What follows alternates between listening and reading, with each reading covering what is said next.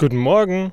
Da sind wir also im Leben nach Corona oder zwischen Corona. Naja, wir werden es noch nicht so richtig wissen, glaube ich. Vielleicht kommt ja im Herbst oder im Winter noch mal was auf uns zu. Aber vom Prinzip her kommen wir so langsam alle wieder im Alltag an. Das heißt, wir treffen uns wieder vor Ort, wir machen Termine vor Ort, wir fahren deutlich mehr rein als vorher. Ich weiß ja nicht, wie das bei dir ist. Hat sich da was geändert zu vorher? Bist du jetzt mehr oder weniger im Büro? Arbeitest du jetzt anders? Was haben wir daraus gelernt? Haben wir überhaupt was daraus gelernt? Oder haben wir zwei Jahre investiert und unterm Strich gar nichts erreicht? Ich glaube, wichtig ist, dass wenn komische Dinge passieren, wir hin und wieder innehalten, nachdenken und was Gutes draus machen.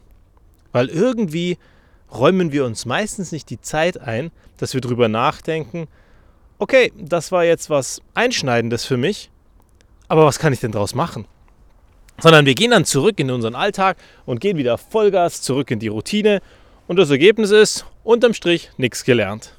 Und darum geht es doch genau. Wenn ein Einschlag irgendwo passiert, dann geht es doch darum, dass wir lernen. Gestern hat es mich abends von den Füßen geholt. Kopfschmerzen, die irgendwie vom Nacken kamen. Und wenn ich genau drüber nachdenke, kommen sie vom Magen, vom Bauchbereich und irgendwie morgens zwickt und zieht alles Mögliche. Das Ergebnis war, ich bin mit den Kindern ins Bett gegangen, weil es einfach nicht mehr ging. So starke Kopfschmerzen, dass ich mich nicht aufrecht halten konnte. Also ab ins Bett. Heute ist schon wieder besser. Ein Gefühl bleibt allerdings. Habe ich was falsch gemacht? Muss ich irgendwas ändern? Habe ich irgendwas die Tage übersehen? Und wenn ich so genau reingucke, dann denke ich mir, ja, die letzten vier Tage waren einfach Vollgas. Ein Termin zum anderen, ein Workshop nach dem anderen, parallel der Alltag und währenddessen noch ganz viele andere Themen, die links und rechts so auf mich einprasseln. Wenn dann noch der normale Alltag mit Familie kommt und den Kindern dazu, dann wird es manchmal irgendwie ein bisschen viel. Und scheinbar war es dann doch zu viel. Heute ist wieder besser. Ich habe ja entsprechend viel geschlafen. Nur die Frage ist jetzt, genauso wie du dir sie stellen solltest, was lerne ich draus? Was will ich anders machen? Und eins habe ich gestern gesehen. Ich war mal wieder normal im Büro. Für eine Stunde Vortrag und danach einfach so ein bisschen im Büro. Und wenn ich mir dann angucke, was ich den Tag über erreicht habe und gearbeitet habe, dann war es relativ wenig. Was ich aber erreicht habe sonst, war, dass ich endlich mal wieder alle Kollegen gesehen hatte, zumindest die, die da waren, und mit ihnen ein paar Gespräche geführt hatte, die wir sonst so selten führen, die früher an der Kaffeemaschine passiert sind. Und heute passieren sie halt einfach nicht mehr, weil man sich im Büro nicht mehr zufällig begegnet. Und alle beschweren sich darüber, dass sie weniger informiert sind. Aber sind wir wirklich weniger informiert? Oder reden wir am Ende einfach weniger, weil wir uns weniger Gelegenheiten schaffen, wo wir uns sehen und dann miteinander sprechen können, austauschen können? Ist Information eine Hohl- oder eine Bringschuld? Ich weiß es bis heute nicht. Bei ganz vielen Dingen denke ich mir, ja, wenn dir eine Info fehlt, dann könntest du auch einfach mal fragen.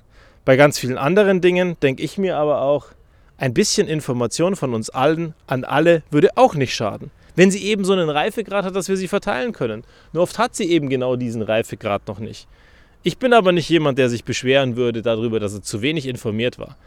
Weil an einigen Stellen packe ich mich dann immer wieder selber an die Nase und sage, naja, wenn ich das Gefühl habe, dass ich zu wenig informiert war, habe ich wirklich Interesse gezeigt und habe ich Räume geschaffen, dass die mich informieren können oder dass ich die Informationen eingefordert habe. Und meistens ist ja genau das das Problem. Sie werden nicht aktiv zu jedem Kollegen rennen und sagen, hey, guck mal, das ist mein Projekt, das ist mein Fortschritt, so sieht's aus und das ist dein Part daran, sondern manchmal hier und da müssen wir auch selber einfordern, dass wir die Informationen bekommen, dass wir eben im Bilde sind. Tun wir halt weniger. Tun wir weniger an der Kaffeemaschine, tun wir weniger per Mail und Termine nehmen wir auch nicht wahr. Und wenn wir dann Urlaub haben, Protokolle gibt es meistens auch nicht und das Ergebnis ist, einige Leute fühlen sich nie abgeholt. Und deswegen würde ich mir wünschen, lasst uns ein bisschen mehr die wichtigen Dinge niederschreiben, lasst uns ein bisschen mehr austauschen, aber wenn dir am Ende was fehlt, sei auch mal aktiv und hol die Sachen für dich selber rein, anstatt die ganze Zeit nur zu jammern, dass du irgendwas nicht bekommen hast. Weil am Ende ist es immer auch ein bisschen mit deiner Schuld, ob du Informationen bekommst oder nicht.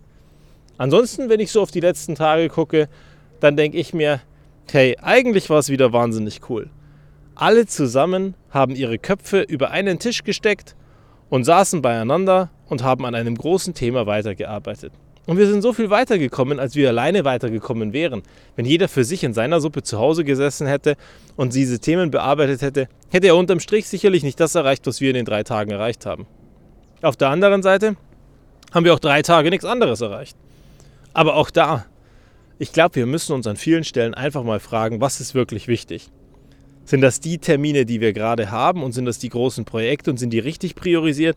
Oder stecken wir unsere Köpfe wieder in irgendwelche Dinge rein, die eigentlich gar nicht überlebenswichtig sind? Hast du Prioritäten? Hast du Reihenfolgen?